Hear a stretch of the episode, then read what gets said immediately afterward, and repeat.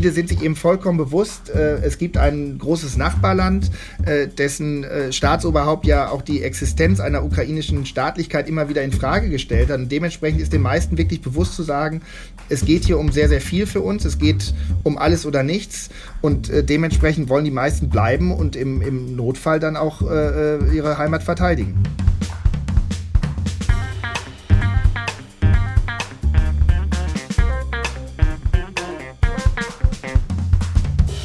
Das ist Folge 43 von Erststimme. Herzlich willkommen. Aktuell kann man täglich neue Nachrichten lesen über die Situation an der russisch-ukrainischen Grenze. Russland hat dort über 100.000 Soldaten zusammengezogen.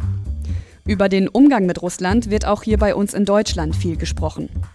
Aber wie geht es eigentlich den Menschen in der Ukraine, denen die Bedrohung am nächsten ist? Und wie gehen sie damit um? Einer, der das weiß, ist Tim Peters, der Leiter des Auslandsbüros der Konrad-Adenauer-Stiftung in der Ukraine. Und er spricht darüber in dieser Folge von Erststimme mit meiner Kollegin Susanna Sjalek. Weil die Situation so dynamisch ist, möchten wir auf den Redaktionsschluss für diese Folge hinweisen. Der war am Montag, den 14. Februar um 20 Uhr. Herr Peters, hallo, schön, dass wir sprechen können. Hallo, freue mich auch.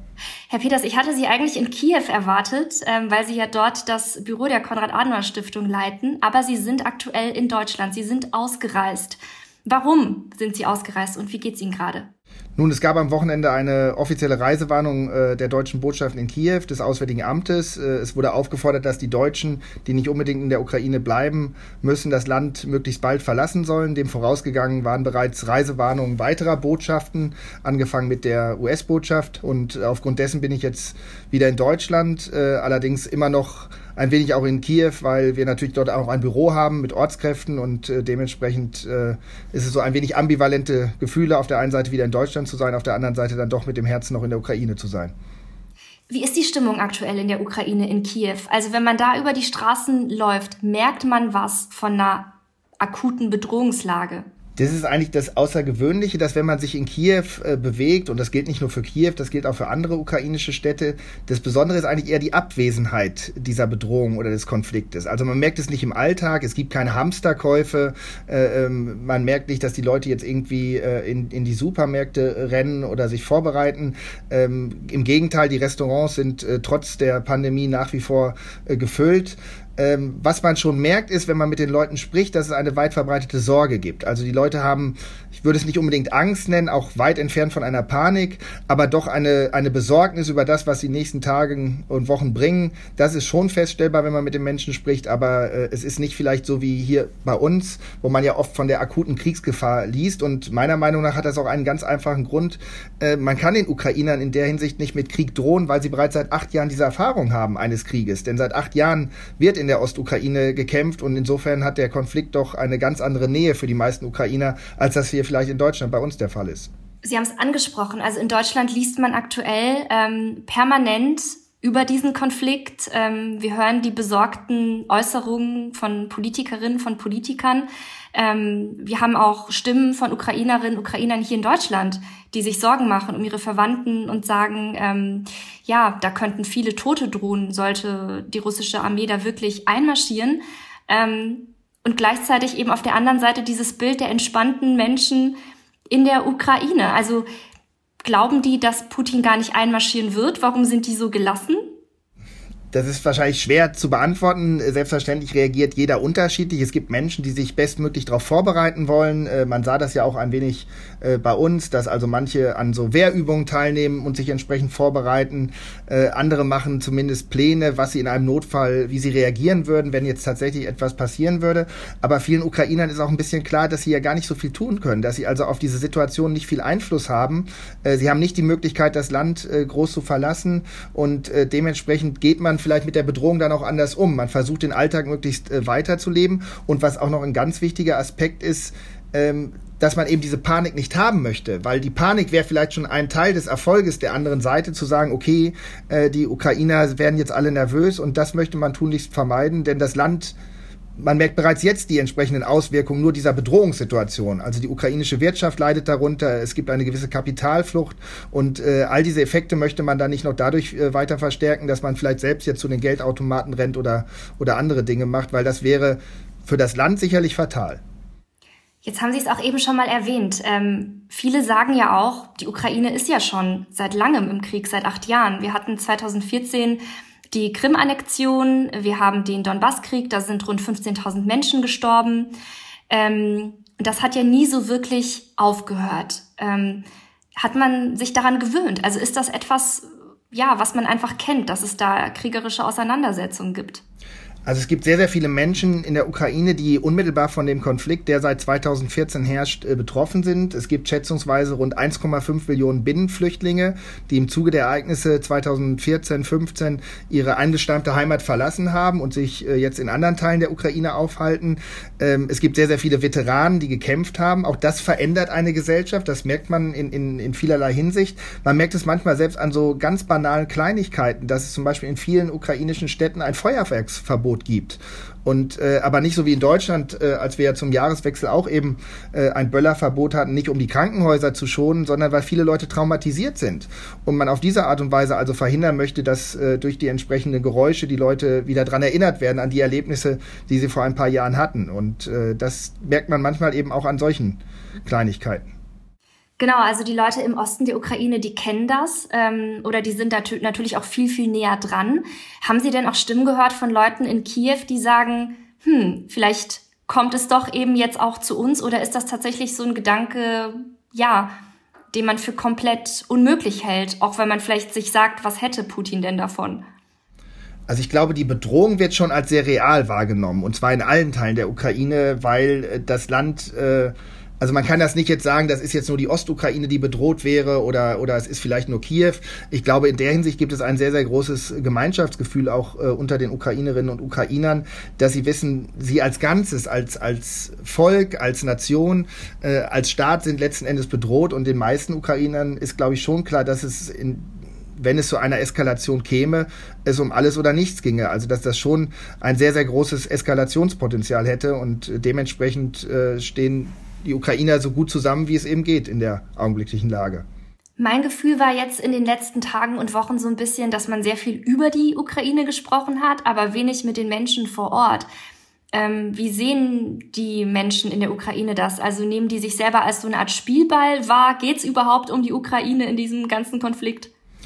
Das ist eine große Sorge der meisten äh, Menschen in der Ukraine, dass über ihre Köpfe hinweg entschieden werden könnte. Äh, ähm, in welcher Hinsicht auch immer. Also das ist etwas, was man immer wieder hört. Man hat relativ großes Vertrauen in die, in die westlichen Partner, äh, allen voran in die Vereinigten Staaten, weil das ist in militärischer Hinsicht äh, der, der wichtigste Partner, was verschiedene Lieferungen angeht.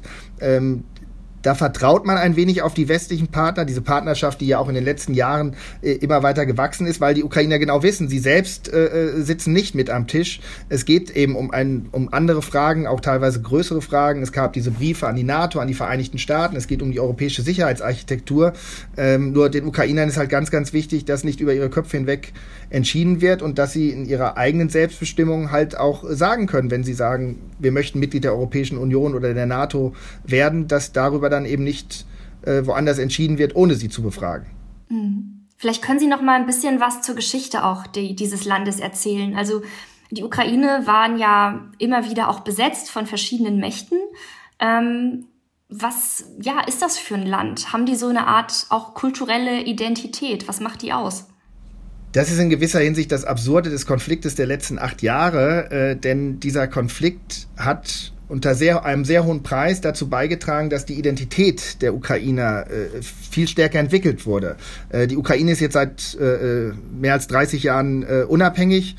Ähm, aber letzten Endes so ein Schub, was die Nationsbildung anging, äh, die gab es eigentlich erst durch diesen äußeren Druck dann, durch die Ereignisse 2014. Und das ist eigentlich ein wenig die Tragödie des Ganzen, dass sich viele Ukrainer ihrer eigenen Kultur, ihrer Sprache noch stärker bewusst geworden sind durch diese äußere Bedrohung. Es wäre natürlich schöner gewesen, wenn das anders äh, äh, gekommen wäre. Aber in gewisser Hinsicht gibt es diesen Nation-Building-Prozess, den die Ukraine äh, durchläuft, erfährt. Aber auf der anderen Seite ist die Ukraine auch ein sehr vielfältiges Land. Es gibt sehr, sehr viele Religionsgemeinschaften in der Ukraine. Das Land ist in großen Teilen zweisprachig. Russisch und Ukrainisch wird gesprochen, auch wenn das Ukrainische die offizielle Amtssprache ist. Ähm, das heißt, das ist so eine Entwicklung, die beschleunigt wurde, die auch weiterhin anhält. Ähm, aber eins steht außer Frage, die Ukraine sind ist eine eigene Nation und äh, äh eine eigene Staatlichkeit äh, äh, gibt es ebenso. Die wird, die kann man auch zurückführen auf die Vergangenheit. Ähm, insofern ähm, ist das eine Entwicklung, die, die noch nicht abgeschlossen ist, aber sicherlich beschleunigt wurde. Genau, was Sie gerade ansprechen, auch mit diesem Nation Building und ähm, diesem sich besinnen auch auf das Ukrainische. Es gibt ja tatsächlich Teile des Landes, wo überwiegend Russisch gesprochen wird, wo vielleicht auch einige sagen würden, das hatte man ja auch auf der Krim, die sich auch eher als Russen gefühlt haben. Ähm, und jetzt gibt's ja auch so ein neues Gesetz, was das quasi so ein bisschen befördern soll, ähm, mit Quoten für ukrainische Sprache. Oder auch, dass Lehrerinnen, Ärzte bitte nur noch Ukrainisch sprechen sollen oder in Buchläden soll so und so viel Prozent ukrainische Bücher vorgehalten werden. Ähm, das hat ja Präsident Zelensky auch mit auf den Weg gebracht. Was steckt denn dahinter? Also das ist korrekt, es gibt ein entsprechendes äh, Gesetz. Ähm, äh, jetzt muss man sagen, das gibt es ja auch in anderen Ländern. Also in Frankreich gibt es, glaube ich, auch Mindestquoten äh, im Radio, was äh, französischsprachige äh, Lieder äh, beispielsweise angeht. Also das ist jetzt nichts grundlegend Neues, was man nicht auch aus anderen Ländern äh, kennen würde. Man muss immer ein bisschen unterscheiden zwischen äh, dem, was äh, die Politik entscheidet und äh, dem Alltag der Menschen. Im Alltag spielt die Sprache eigentlich keine, keine große Rolle. Ich selbst habe zweieinhalb Jahre in Kharkiv äh, gelebt. Das ist die zweitgrößte Stadt der Ukraine, so 30, 40 Kilometer von der Grenze zu Russland entfernt. Kharkiv ist eine überwiegend russischsprachige Stadt, aber die Sprache ist kein Gradmesser für Patriotismus. Also das sind dann russischsprachige Ukrainerinnen und Ukrainer und ähm, das heißt, es ist jetzt nicht, dass man kann nicht an der Sprache jetzt irgendwie die politische Gesinnung der Menschen festmachen, eher in, in keinster Weise. Ähm, letzten Endes, manchmal merkt man ein wenig, ist vielleicht ein wenig eine Generationsfrage auch, äh, dass die Älteren, äh, manchmal sind da einige dazwischen, die vielleicht ein wenig mehr Sowjetnostalgie haben, aber äh, die Sprache war eigentlich nie das, das, das Trennende im Land. Äh, das merkt man auch bei vielen äh, Politikern. Sie haben äh, Präsident Zelensky selbst erwähnt, der ist von zu Hause aus eher russischsprachig. Das gleiche gilt für den Kiewer Bürgermeister. Das heißt, die Sprache ist im Alltag eigentlich äh, kein großes Thema für die meisten Menschen. Ist das denn trotzdem so eine Richtungsentscheidung, wenn ein Präsident hingeht und sagt, ähm, so, wir wollen jetzt das Ukrainische fördern, also das auch nochmal als Symbol von der Abwendung eben von Russland, von diesem früheren großen Bruderstaat hin eben zum Westen? Das ist sicherlich auch Teil dieses, dieses sich selbst Bewusstwerdens der, der eigenen Nation oder des stärker Bewusstwerdens. Äh, ähm, das versucht der ukrainische Staat durch äh, vielerlei äh, Regelungen ein wenig zu befördern. Ähm, Vielleicht hat der ein oder andere verbindet damit auch ein bestimmtes politisches Interesse, das, das mag durchaus sein. Entscheidend ist aber eben, dass es im Alltag keine große Rolle spielt, ähm, dass also nach wie vor in vielen Gegenden der Ukraine Russisch gesprochen wird, neben dem Ukrainischen. Es gibt auch Mischformen, es gibt eine Mischform zwischen dem äh, Ukrainischen und Russischen und in äh, Kiew kommt man mit beiden Sprachen äh, durch den Alltag. Also ähm, man muss da immer ein wenig unterscheiden zwischen äh, dem, was bei den Menschen ankommt und äh, für die die Sprachenfrage eigentlich nie ein Thema war und dem, was äh, die Politik vielleicht in den letzten Jahren dann beschlossen hat, um das Ukrainische zu fördern. Ähm, das ist vielleicht weniger jetzt ein Anreizsystem, das hängt auch ein wenig mit den Ressourcen zusammen, die der ukrainische Staat da hat. man versuchte dann eher durch andere andere Regelungen zu machen, aber ich würde nach wie vor sagen, dass die Sprachenfrage eigentlich kein, kein wesentliches Thema der, der heutigen, wesentliches Thema der heutigen Ukraine ist. Was ich auch immer spannend finde, ist, wie Medien in einem Land dann auch über so einen Konflikt berichten. Also wir sehen Fotos von Panzern und Truppen. Es sind über 100.000 russische Soldaten wohl ähm, vor der Grenze. Wie wird in ukrainischen Medien darüber berichtet? Da muss man wieder schauen, die ukrainische Medienlandschaft ist nicht unbedingt vergleichbar mit der, mit der deutschen. Man darf nicht vergessen, die Ukraine ist ein Transformationsland, das ist ein schwieriger Prozess. Ähm, die meisten Medien in der Ukraine stehen bestimmten politischen Gruppierungen, Oligarchen, bestimmten Kreisen nahe. Das heißt, das Land hat schon äh, äh große Fortschritte im Bereich der Pressefreiheit gemacht. Äh, wenn man jetzt wirklich einen, einen, einen großen Überblick über die Nachrichtenlage haben möchte, dann müsste man eigentlich alle ukrainischen Medien am Tag äh, hören. Dann hat man letzten Endes so ein ausgewogenes Meinungsbild, weil wenn man sich vielleicht nur auf einen Sender, einen Kanal oder sowas äh, verlässt, dann kann man schon den Eindruck gewinnen, dass das eher ein wenig parteiischer ist. Ähm, also insofern müsste man da äh, sehr umfassend drauf schauen. Und dementsprechend ist die Berichterstattung auch ein wenig unterschiedlich. Ähm, es gab in der Vergangenheit äh, Sender, die als äh, pro-russisch galten, die also letzten Endes als ähm, Propagandainstrument wahrgenommen wurden. Von denen sind einige in den letzten Monaten auch verboten worden aufgrund der einseitigen Berichterstattung. Andere wiederum äh, berichten sehr ausgewogen über die jetzige Situation äh, um die Ukraine herum. Und letzten Endes gibt es auch internationale Medien, die selbstverständlich in der Ukraine frei empfangbar sind. Vertrauen die Menschen diesen Nachrichten? Also ich sag mal so, wenn ich in Deutschland ähm, bestimmte Qualitätsmedien konsumiere, dann vertraue ich ja darauf, dass da gewissenhaft recherchiert wurde und ähm, ja auch kritisch nachgefragt und man verschiedene Perspektiven dazu bekommt. Ähm, zum Beispiel auch jetzt, wenn es ja darum geht, in der Ukraine ähm, wird hier eine russische Armee reinmarschieren, ja oder nein? Also wo holen die Leute sich dann ihre Infos her darüber? Wem, wem glauben die? Also Vertrauen ist in, in einer postsowjetischen Gesellschaft wie der ukrainischen sowieso ein großes Thema, weil ähm, ähm was diese Gesellschaften seit vielen Jahren eigentlich immer geprägt hat, ist ein großes Misstrauen. Dieses Misstrauen besteht gegenüber der Politik, es besteht in Teilen gegenüber den Medien. Äh, äh, relativ großes Vertrauen wird am ehesten noch der Armee entgegengebracht und vielleicht den, den großen Kirchen im Lande. Aber insgesamt ist, ist mangelndes Vertrauen schon etwas, was, glaube ich, für viele postsowjetische Gesellschaften äh, gilt, weil man eben diese Erfahrung gemacht hat, dass man oftmals dieses Vertrauen nicht, dass dieses Vertrauen nicht gerechtfertigt ist. Und ähm, es gibt seit dem Maidan einige unabhängige Medien, äh, die letzten Endes als NGOs entstanden sind, äh, so ein bisschen äh, ähm, als Graswurzelbewegung. Da ist ein großes Vertrauen da, weil die dann auch als wirtschaftlich unabhängig gelten, dass die letzten Endes äh, ähm, aufgrund eigener Recherchen arbeiten und da ist dann ein großes Vertrauen entstanden. Da gibt es ein paar Beispiele für solche unabhängigen Fernsehkanäle, Internetmedien und äh, das ist für viele Ukrainerinnen und Ukrainer, die sich jetzt sagen wir mal neutral informieren äh, möchten, äh, da werden die dann entsprechend angeschaut oder geklickt und die Informationen sind dann auch immer sehr, sehr ausgewogen. Nun haben Sie es ja schon gesagt, die Leute sind gelassen, die gehen ganz normal ihrem Leben nach, ähm, lassen sich da nicht in Panik bringen. Gleichzeitig hört man auch von Selbstverteidigungskursen, die ausgebucht sind oder Menschen, die am Stadtrand äh, von Kiew ähm, sich irgendwie in Verteidigung üben. Was für eine Chance hätte die Ukraine überhaupt gegen Russland?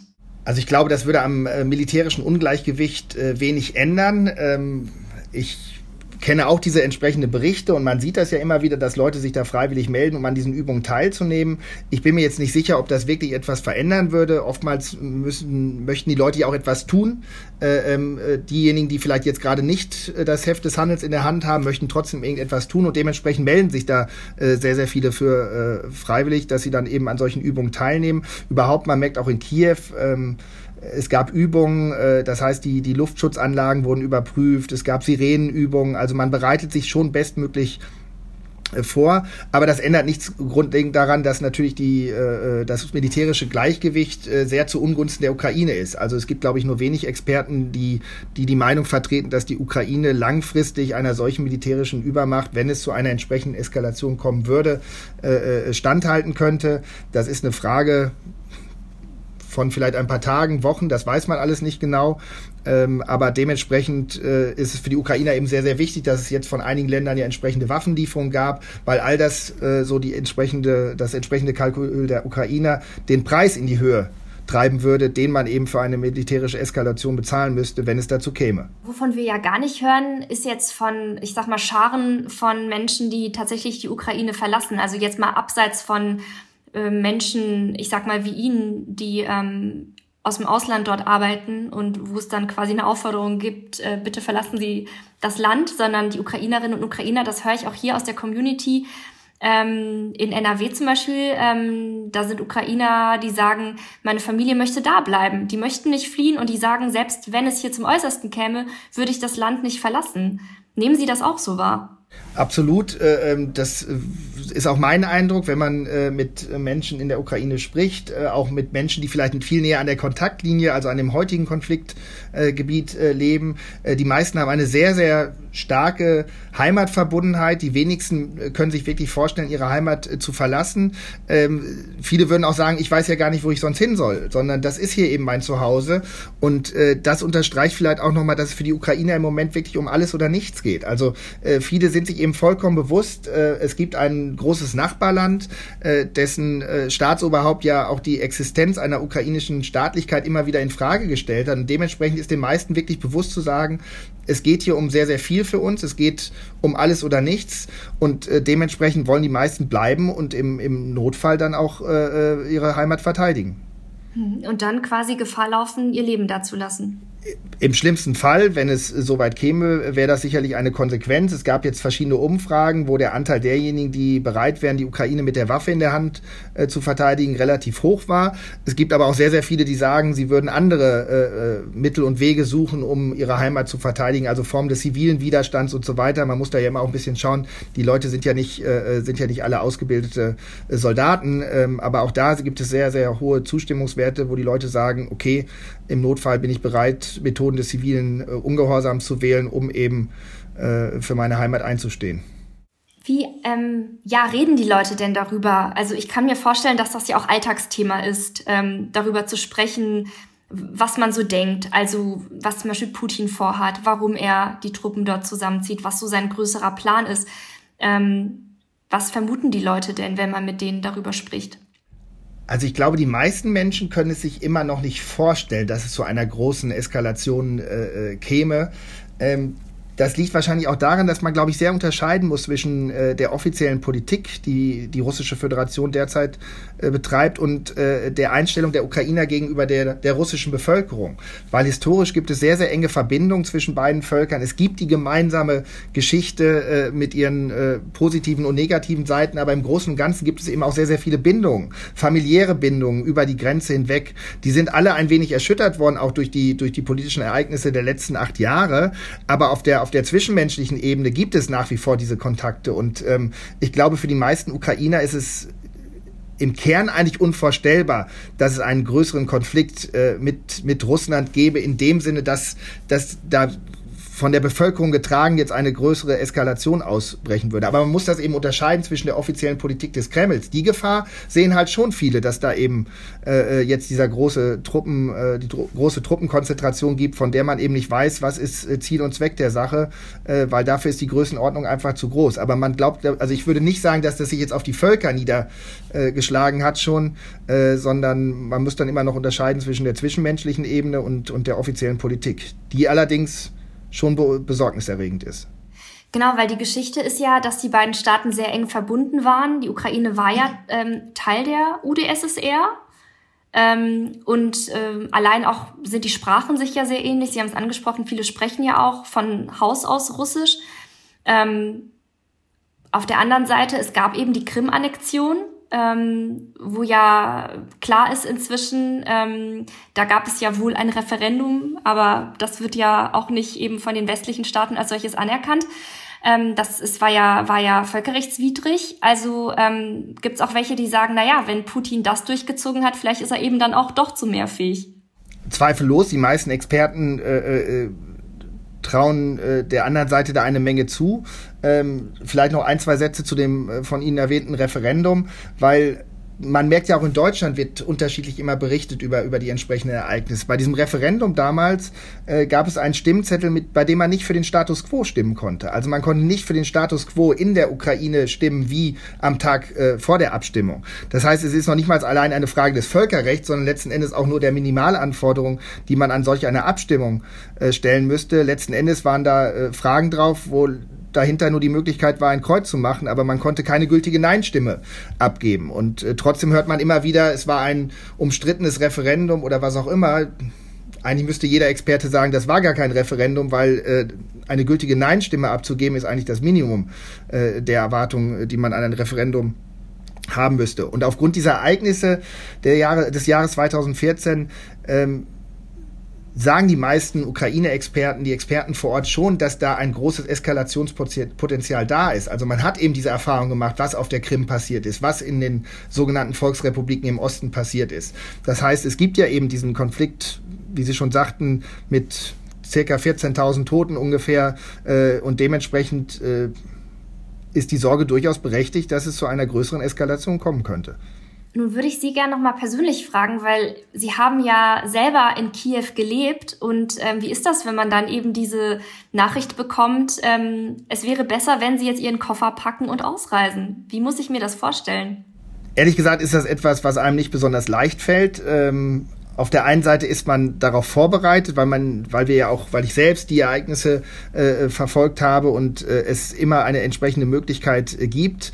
Ähm, auf der anderen Seite hoffe ich so schnell wie möglich wieder zurück in Kiew zu sein. Also äh, mein Wunsch und ich glaube der Wunsch von vielen ist, äh, dass das in wenigen Tagen äh, ähm, wieder vorbei ist und äh, sich die Situation beruhigt hat, dass es eben entsprechende Zeichen der Entspannung gibt, äh, dann äh, werde ich so schnell wie möglich auch wieder zurückreisen. Ich hatte schon gesagt, der, die große Sorge ist eigentlich für die Ortskräfte, die man hat, für die, für die Partner, die wir vor Ort haben. Die Adenauer Stiftung äh, äh arbeitet seit fast 30 Jahren jetzt äh, auch vor Ort und wir haben viele langjährige Partner und um die macht man sich natürlich große Sorge, weil viele von denen eben nicht die Möglichkeit haben, das Land einfach so zu verlassen oder eben auch das Land gar nicht verlassen wollen, weil es eben ihre Heimat ist. Und dementsprechend ist die Hoffnung groß, dass es äh, keine weitere Eskalation geben wird. Und gleichzeitig ähm, ist ja mein Eindruck, ähm, je mehr die Ukraine gen Westen strebt und sagt, wir möchten aber gern NATO-Mitglied werden, ähm, desto ja mehr fängt Putin möglicherweise an, auch mit den Säbeln zu rasseln, um ja genau das zu verhindern. Also wie könnte hier auch eine Lösung für diesen Konflikt aussehen? Müsste die Ukraine erst klein beigeben oder geht es auch anders? Das ist natürlich die spannende Frage, äh, äh, was, was will der Kreml und äh, ähm, äh, auf der anderen Seite eben, was will die Ukraine oder was wollen äh, die westlichen Partner der Ukraine. Ich glaube, da ist ganz, ganz wichtig, dass man ein wenig hinter äh, den Vorhang schaut und äh, einfach mal analysiert, okay, wie ist denn die Sachlage? Also im Falle der Ukraine äh, wurde 2019 die europäische und transatlantische Integration in die Verfassung aufgenommen. Also es gibt eine sehr, sehr große Mehrheit äh, unter den Ukrainern, die diesen Weg äh, gehen möchten. Ähm, in Umfragen sind es so circa 70 Prozent, die sich für einen Beitritt zur Europäischen Union aussprechen und äh, gut 60 Prozent, die auch einen NATO-Beitritt äh, wünschen. Und man muss sagen, im Falle des NATO-Beitritts ist diese Zahl eigentlich in den letzten Jahren kontinuierlich gestiegen. Also je größer die Bedrohung von außen äh, wird, umso größer ist der Wunsch, letzten Endes äh, in, in das westliche Verteidigungsbündnis äh, aufgenommen zu werden. Das ist also auf der einen Seite der Wunsch der Ukrainer. Auf der anderen Seite gibt es selbstverständlich auch legitime Sicherheitsinteressen der Russischen Föderation. Nur da muss man halt genau schauen, ob die wirklich berechtigt sind. Ähm, weil man darf immer nicht vergessen, die, die Russische Föderation ist das Land mit den meisten Atomwaffen weltweit. Äh, sie haben mehr Atomwaffen als die Vereinigten Staaten, Frankreich und Großbritannien zusammen. Und trotzdem wird halt immer wieder gesagt, wir fühlen uns bedroht durch eine sich äh, äh, ausdehnende NATO. Und ich denke, in der Hinsicht gibt es sehr, sehr viele Kompromissmöglichkeiten. Also das, das Interesse äh, in, in Europa zu einer Abrüstung zu kommen, gibt es zumindest auf der europäischen Seite ohne Zweifel. Also äh, dass man bestimmte Waffentypen verbieten würde, Mittelstreckenraketen, Kurzstreckenraketen, dass man beispielsweise auch ähm, Vereinbarungen treffen könnte, dass sich vielleicht bestimmte Truppen nicht zu sehr an die Grenze verlagern oder dass es dort keine großen Manöver gibt. So eine ähnliche Situation haben wir ja bereits im Baltikum. Auch dort sind NATO-Truppen stationiert, aber in einer Größe Größenordnung, dass man eigentlich objektiv sagen muss, von denen geht keine Gefahr aus.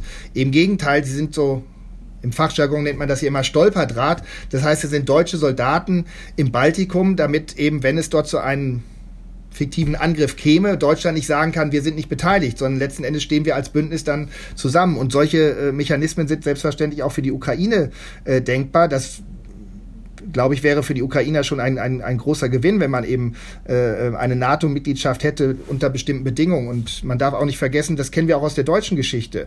Äh, 1989, 90 äh, beim Einigungsprozess wurde auch festgelegt, dass beispielsweise in Ostdeutschland, äh, in den neuen Bundesländern keine NATO-Truppen stationiert werden dürfen, dass dort keine ABC-Waffen äh, äh, entsprechend gelagert werden dürfen. Also all diese Regelungen äh, kennen wir auch aus der deutschen Geschichte und ähm, unter dem Aspekt glaube ich, dass man im militärischen, im sicherheitspolitischen Bereich durchaus Kompromisse finden könnte. Ich denke aber nicht, dass das das eigentliche Interesse ist, im sicherheitspolitischen Bereich einen Kompromiss zu finden, sondern dass letzten Endes andere Interessen dahinter stehen. Mm, genau, also Sie haben ja darüber gesprochen, was, was ist denn wahrscheinlich das Ziel Russlands? Warum stehen die da mit 100.000 Soldaten? Also eine naheliegende Vermutung ist einfach, dass äh, man auf diese Art und Weise die Ukraine natürlich auch destabilisieren kann. Äh, bereits jetzt, ohne dass überhaupt ein Schuss abgegeben wurde und hoffentlich bleibt es dabei, bereits jetzt äh, sind die Folgen ja für die Ukraine spürbar.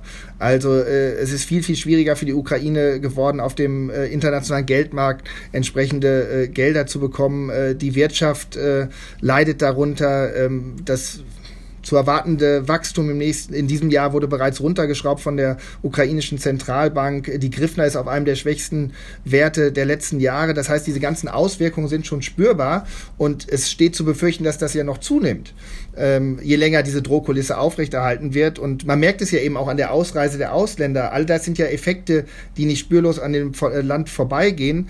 Und äh, dementsprechend ist ein Effekt bereits erreicht worden, dass die Ukraine vielleicht wieder um eine gewisse Zeit zurückgeworfen wurde auf ihrem Reformweg. Ja, ein Reformweg, der den Menschen so wichtig war und für den sie ja seit 2014 kämpfen. Absolut. Das ist nämlich das, was die Ukrainer wirklich für ihr Land möchten. Sie möchten in einem besseren Land leben, sie möchten in einem demokratischen Land leben. Äh, sie haben da vieles schon erreicht. Die, äh, die Korruption, äh, Korruptionsbekämpfung, da sind bereits Erfolge sichtbar. Es gab eine große Dezentralisierungsreform. All das ist, wie gesagt, ein sehr, sehr schwieriger Weg und das ist auch, das wird noch viele Jahre in Anspruch nehmen. Aber, aber die Richtung äh, wurde eben eingeschlagen und ähm, jeder Rückschritt ist dann für das Land halt fatal.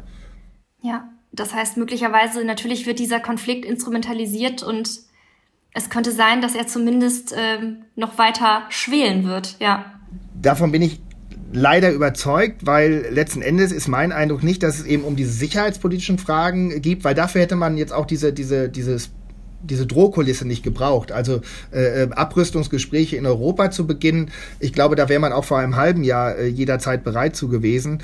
Ähm, die meisten oder viele Experten, und ich äh, würde mich dieser Meinung vollkommen anschließen, äh, sehen es eigentlich so, dass nicht von, dass der, von der Ukraine keine, keine militärische Bedrohung ausgeht, selbst wenn sie mal NATO-Mitglied werden würde in äh, in der Zukunft, ähm, sondern es ist eher eine politische Bedrohung. Also die Ukraine hat sich spätestens bei der Revolution 2014 für diesen sogenannten europäischen Weg entschieden. Äh, sie haben den Weg begonnen, um mehr Good Governance zu haben, mehr Demokratie, weniger Korruption. Das ist ein sehr, sehr langer und schwieriger Reformweg auch ein Weg mit Auf und Abs. Also es ist kein, keine, kein linearer Weg, sondern es ist ein, ein sehr schwieriger Weg, der auch immer mit, mit Rückschlägen verbunden ist. Aber was man nicht vergessen darf, wenn es, in, wenn es der Ukraine gelingt, ist es zum ersten Mal, dass ein postsowjetischer Flächenstaat mit über 42 Millionen Einwohnern erfolgreich wäre. Und ich glaube, dass das auch eine, dass davon eine Signalkraft in die Region ausgehen würde und selbstverständlich auch in das große Nachbarland. Und äh, dass dort vielleicht einige äh, das eher als Bedrohung wahrnehmen, wenn die Ukraine diesen Weg äh, geht hin zu, zu mehr Good Governance. Ähm, das, glaube ich, ist dann so eine Art von Systemherausforderung äh, für viele andere Länder, weil typischerweise zeichnen sich viele große Länder des postsowjetischen Raums eher durch autoritäre Regierungsstrukturen aus. Das ist auch mein Eindruck, dass ähm, dann ganz großer Wunsch ist in der Ukraine eben nach ähm, Freiheit und ähm, ja einfach Menschenrechten und sein Leben leben zu können. Einfach das wollen die Leute ja im Endeffekt immer nur in Freiheit leben. Absolut. Das merkt man auch daran, dass äh, das, was wir als Maidan-Revolution bezeichnen oder Euromaidan in der Ukraine Revolution der Würde genannt wird. Und äh, das ist eigentlich der Kern dessen, worum es äh, vielen Ukrainerinnen und Ukrainern eben geht. Sie möchten ihre Würde wieder haben. Es gab über Jahre diese Verhandlungen einer EU-Assoziierung 2000 bis 2013, 14. Dann kam es zu den Maidan-Ereignissen, weil eben der damalige Präsident Janukowitsch ähm, eigentlich war alles unterschriftsbereit, dann ist er nach Moskau gereist, kam zurück und dann hieß es, nee, ich unterschreibe das nicht. Und äh, dieser europäische Weg, die Europäische Union ist halt für viele Ukrainer so eine Art Chiffre für ein besseres Leben, für ein wirtschaftlich besseres Leben, aber eben auch für ein, für mehr politische Freiheiten. Und dementsprechend war die Enttäuschung damals extrem groß und dementsprechend kam es zu den ganzen Protesten, weil die Leute sich ein wenig ihrer Zukunft beraubt fühlten, äh, eine Zukunft, auf die sie sehr große Hoffnungen setzen und äh, die dann plötzlich ohne große Vorankündigung äh, zunichte gemacht wurde, indem es eben hieß, wir unterzeichnen das Assoziierungsabkommen nicht.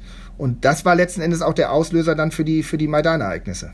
Dann, ähm, ja, bleibt uns tatsächlich nur äh, zu hoffen, weil wir beide werden nichts ausrichten können, ähm, an dem, wie das jetzt hier weitergeht. Aber ich höre raus, Sie ja, hoffen, dass Sie wieder zurückkommen können nach Kiew.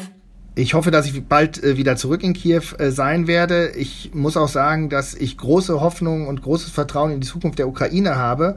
Denn wenn man dort vor Ort ist, lebt und arbeitet, merkt man einfach, welche Aufbruchsstimmung es in dem Land gibt. Also man merkt eine äh, ungeheure Offenheit. Man merkt auch so ein bisschen, dass seit 2014, ich sage immer, der Geist ist aus der Flasche, dieser, dieser Geist der Freiheit. Also die Ukrainer äh, sind sehr diskussionsfreudig. Man kann sich mit ihnen über alle Themen im positiven Sinne streiten. Es gibt äh, eigentlich niemand, der sich den, den Mund verbieten lässt. Und äh, ich persönlich bin der festen Überzeugung, dass die Ukraine in einer Generation ein ganz anderes Land sein wird. Dass äh, die junge Generation, wenn sie dann auch selbst mal in verantwortungsvollen Positionen ist, dass das Land wirklich ganz anders aussehen wird. Und das ist meine große Hoffnung und da bin ich ganz zuversichtlich. Wir arbeiten sehr viel mit jungen Menschen auch zusammen und äh, das ist etwas, was äh, dazu beiträgt, dass die Arbeit sehr, sehr viel Spaß macht vor Ort. Alles klar. Und ich hoffe, dass ähm, das auch weitergehen kann, diese Arbeit und tatsächlich das Säbelrasseln ein Säbelrasseln bleibt. Vielen Dank, Herr Peters. Sehr gerne. Das war Folge 43 von Erststimme. Die nächste Folge erscheint am 2. März. Mehr Infos zum Inhalt gibt es bald auf der Internetseite des Büros Bundesstadt Bonn der Konrad-Adenauer-Stiftung. Wir freuen uns, wenn Sie auch dann wieder reinhören und wünschen Ihnen bis dahin eine gute Zeit.